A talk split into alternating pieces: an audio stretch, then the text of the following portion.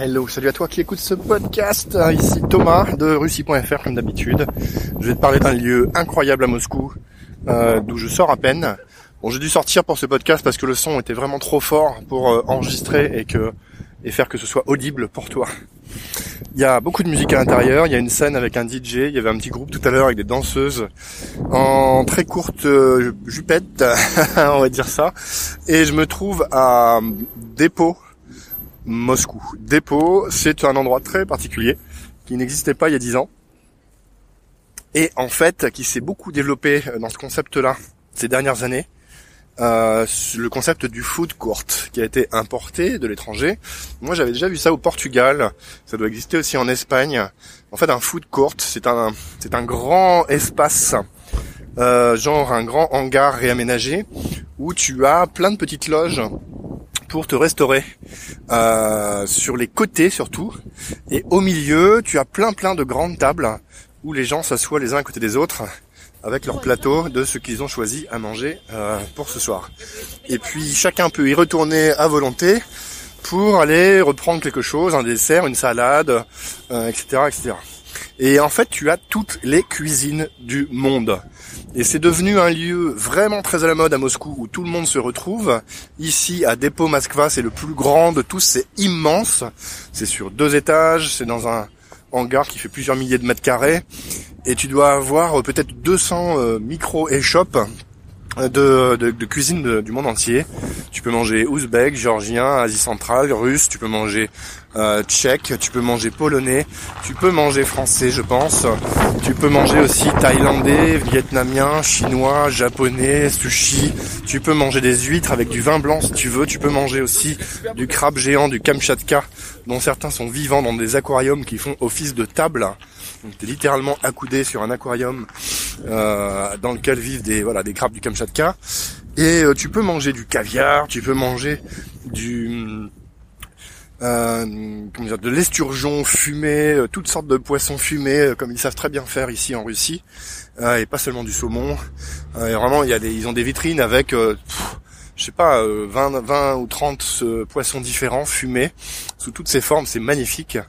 Et vraiment, ça donne envie. Bon, moi j'ai mangé grec ce soir. C'était très bon. J'avais besoin d'une petite salade fraîche et euh, une espèce de kebab à la sauce euh, grecque qui était excellent avec de la bonne viande et des bonnes frites dedans.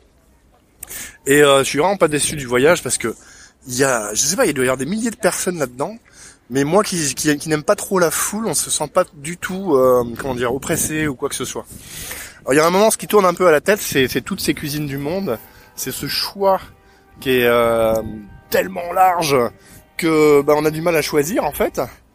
Et euh, j'ai eu l'occasion avec euh, Rémi de l'équipe Immersion in Russia, dont je, reparle de temps en temps parce qu'on est en train de construire un truc vraiment sympa avec eux. on est allé dans un autre food court qui était à Kitaïgorod celui-ci, devant lequel j'étais passé plusieurs fois, j'avais jamais soupçonné son existence, alors qu'en fait il y a une entrée avec un énorme samovar qu'on voit de loin, j'avais bien vu le samovar, mais je pensais pas que c'était c'était un food court à l'intérieur, ça avait l'air d'un petit restaurant comme un autre.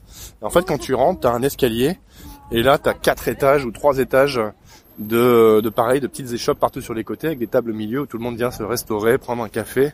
C'est vraiment impressionnant. Et si jamais tu aimes le travail euh, nomade, avec ton ordinateur et de quoi te connecter, tu peux aussi te connecter ici pendant la journée où il y a presque personne finalement puisque tout le monde vient là, on est vendredi soir, tout le monde vient là, c'est vraiment la folie. Ce soir. Mais sinon, il y a des tas de moments dans la semaine où c'est plutôt calme et où tu peux te poser avec un, un café euh, ou un thé et, euh, et travailler tranquillement. Bref, je voulais faire un petit podcast spécial sur ces food courts parce que ça fait depuis mon arrivée en fait qu'on m'en parle et j'avoue qu'au début, j'ai pas trop tilté. Je me suis dit, ah ouais, c'est quoi ce truc? Encore un nouveau truc? Bon, c'est pas vraiment russe et tout. Mais c'est tellement à la mode.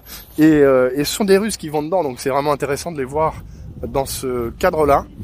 Et, euh, et de s'asseoir à côté d'eux pour manger un morceau. Et là, tu as vraiment tous les styles. C'est-à-dire que tu as les gens euh, assez modestes, en fait, qui se font un food comme ça, une fois tous les six mois, qui viennent et qui sont au milieu des, des, des jeunesses, euh, pas, pas forcément dorées, mais en tout cas des jeunesses plus aisées qui font la fête un peu tout le temps ou plus souvent. Euh, et il y a même quelques stars qui se baladent et qu'on peut rencontrer, paraît-il, accoudés à une table.